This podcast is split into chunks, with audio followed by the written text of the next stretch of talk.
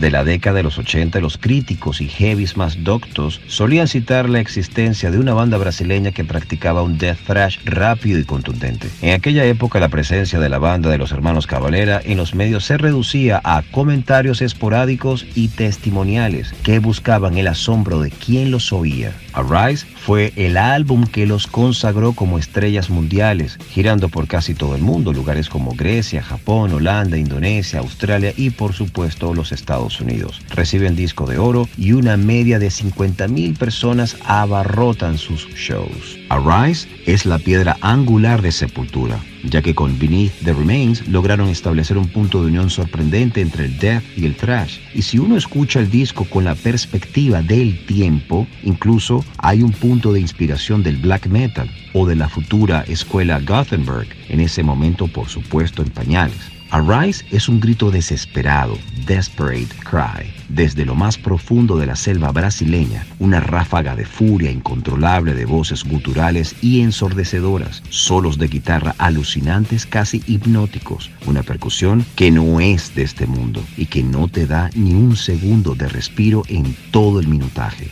En síntesis, Arise es un disco sencillamente atemporal e inmejorable.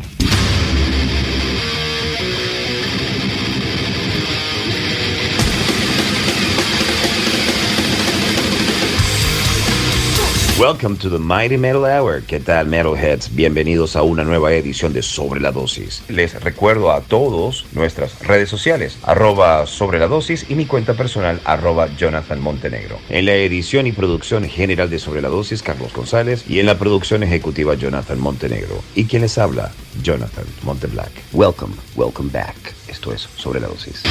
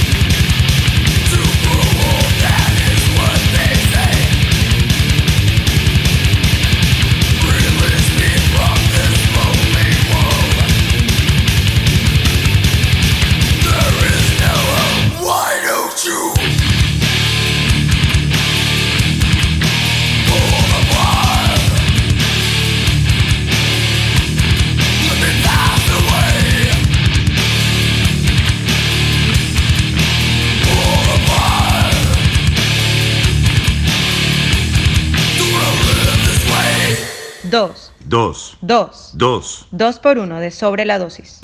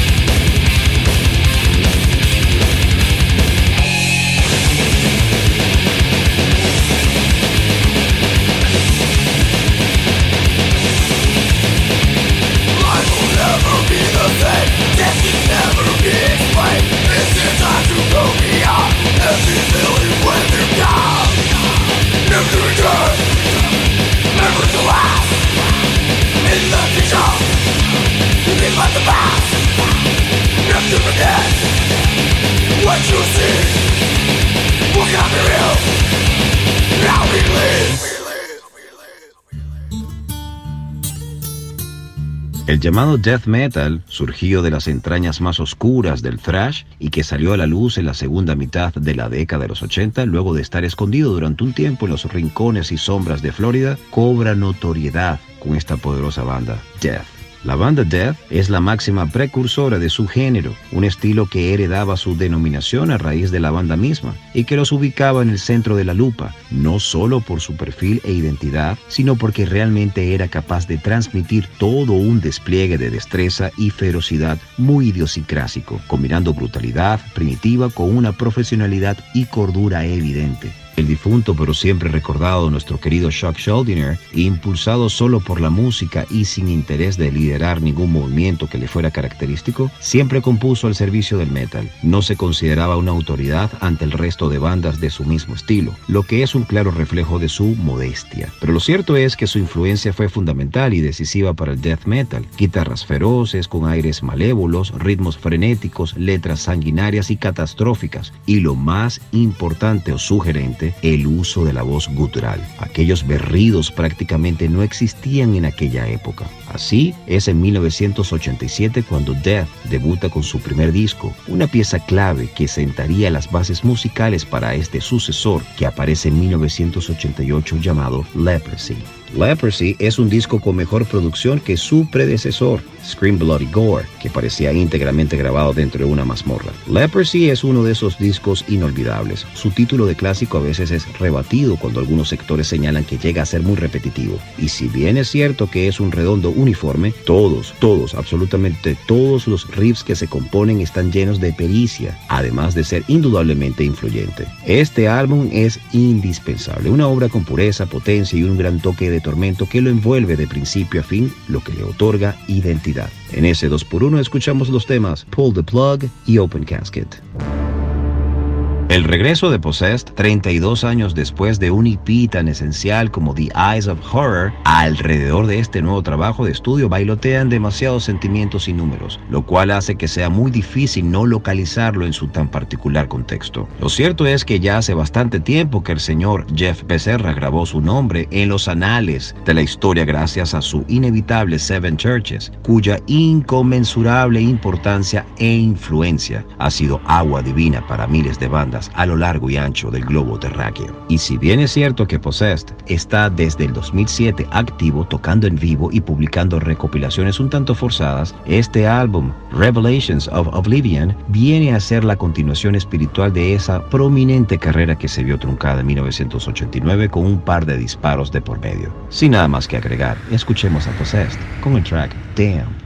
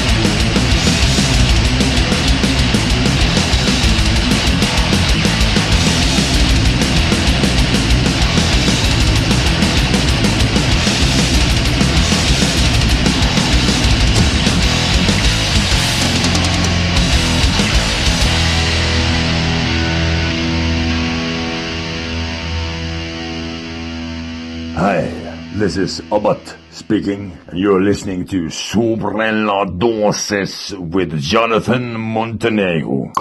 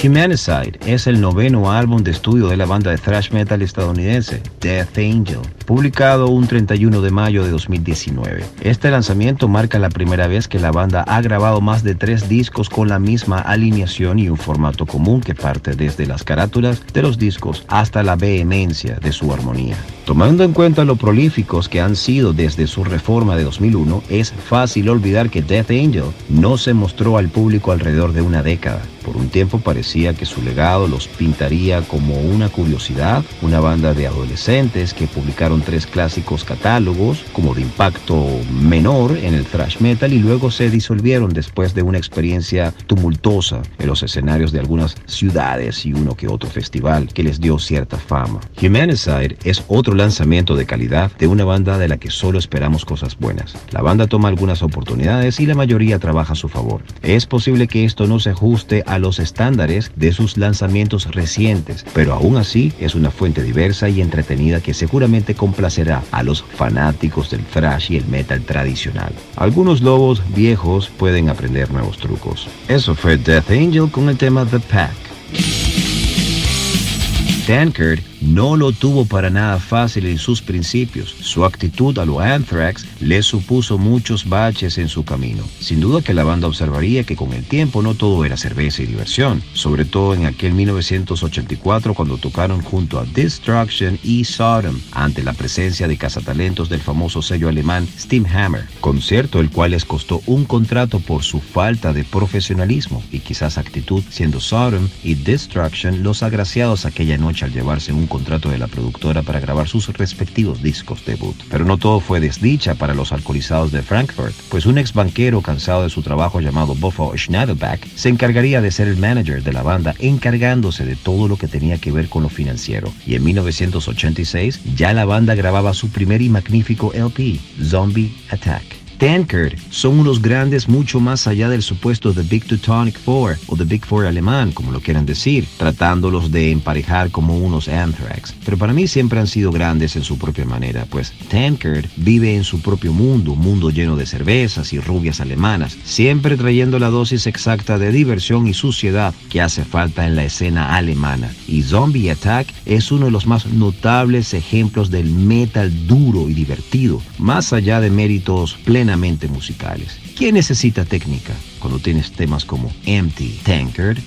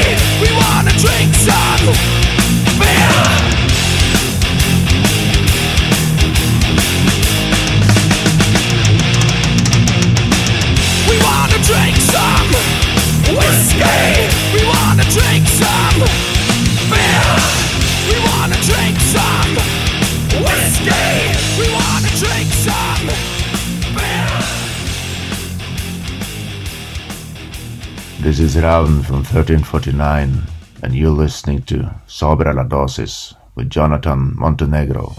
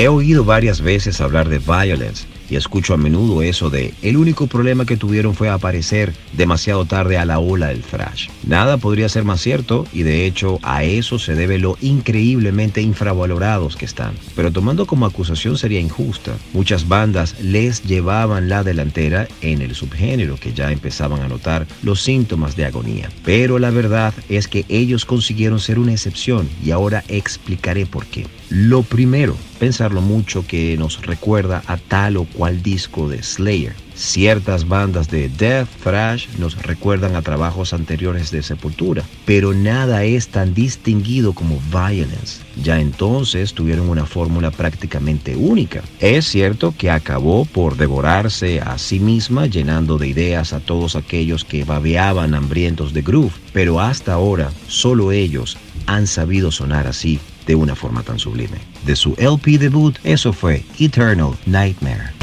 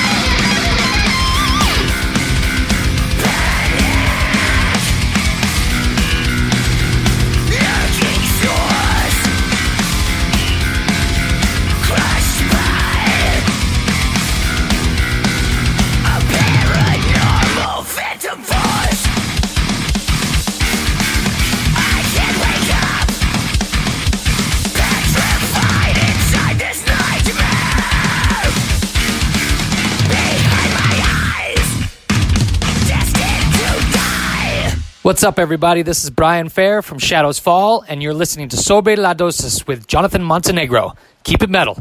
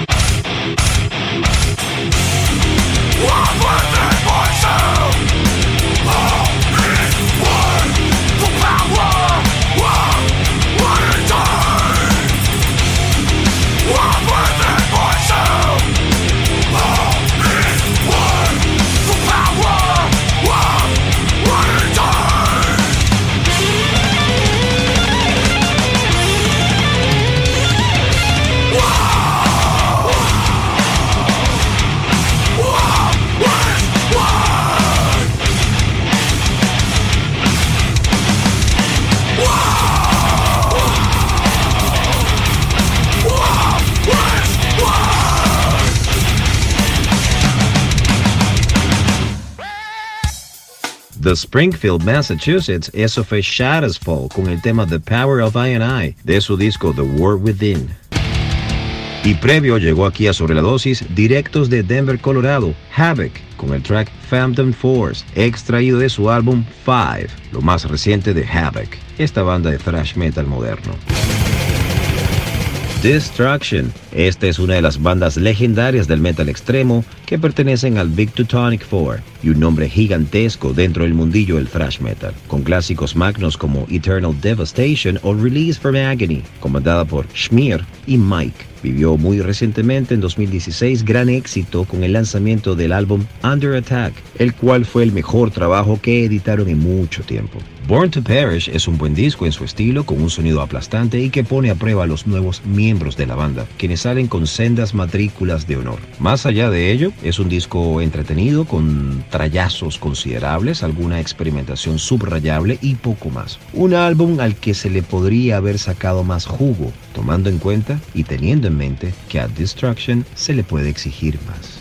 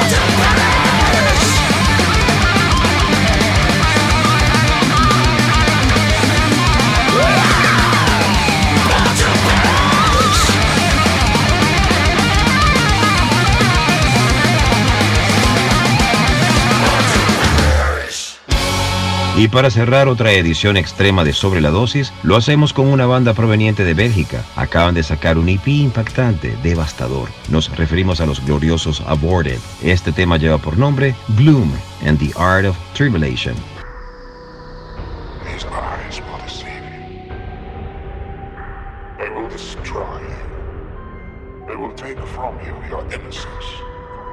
Pride. These eyes do not see what you and I see. Behind these eyes one finds only blackness, the absence of light. These are the eyes of a subtle burn.